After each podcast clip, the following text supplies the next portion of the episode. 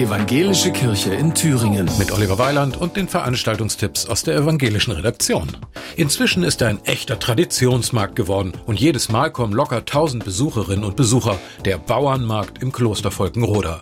Morgen beginnt die neue Saison und rund 50 Händlerinnen und Händler bieten viele Produkte rund um Hof und Garten an. Obst, Gemüse, Brot, Käse, Haus- und Nutztiere, Kunst, Keramik und Arbeitszubehör. Kinder können Tiere erleben und ihr könnt die Klosteranlage auch besichtigen. Der Bauernmarkt im Kloster Volkenroda geht morgen von 8 Uhr bis 12 Uhr und öffnet an jedem ersten Samstag im Monat.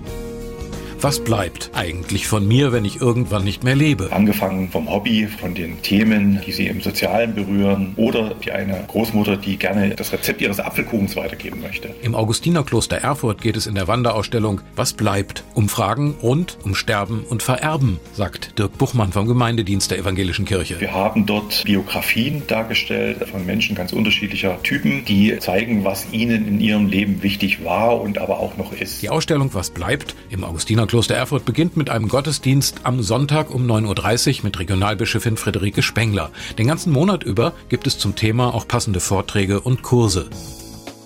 Jakob Springfeld ist 22 und Student und ausgezeichnet mit der Theodor-Heuss-Medaille für besonderes Engagement für Demokratie und Bürgerrechte. Am Dienstag wird er in die Augustinerkirche Gotha kommen und dort liest er aus seinem Buch Unter Nazis, Jung, Ostdeutsch gegen Rechts.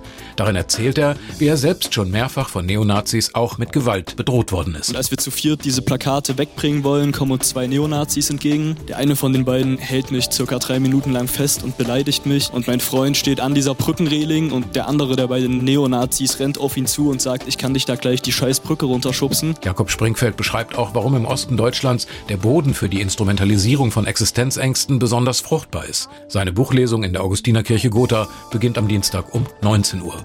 Oliver Weiland, Antenne Thüringen, Evangelische Redaktion.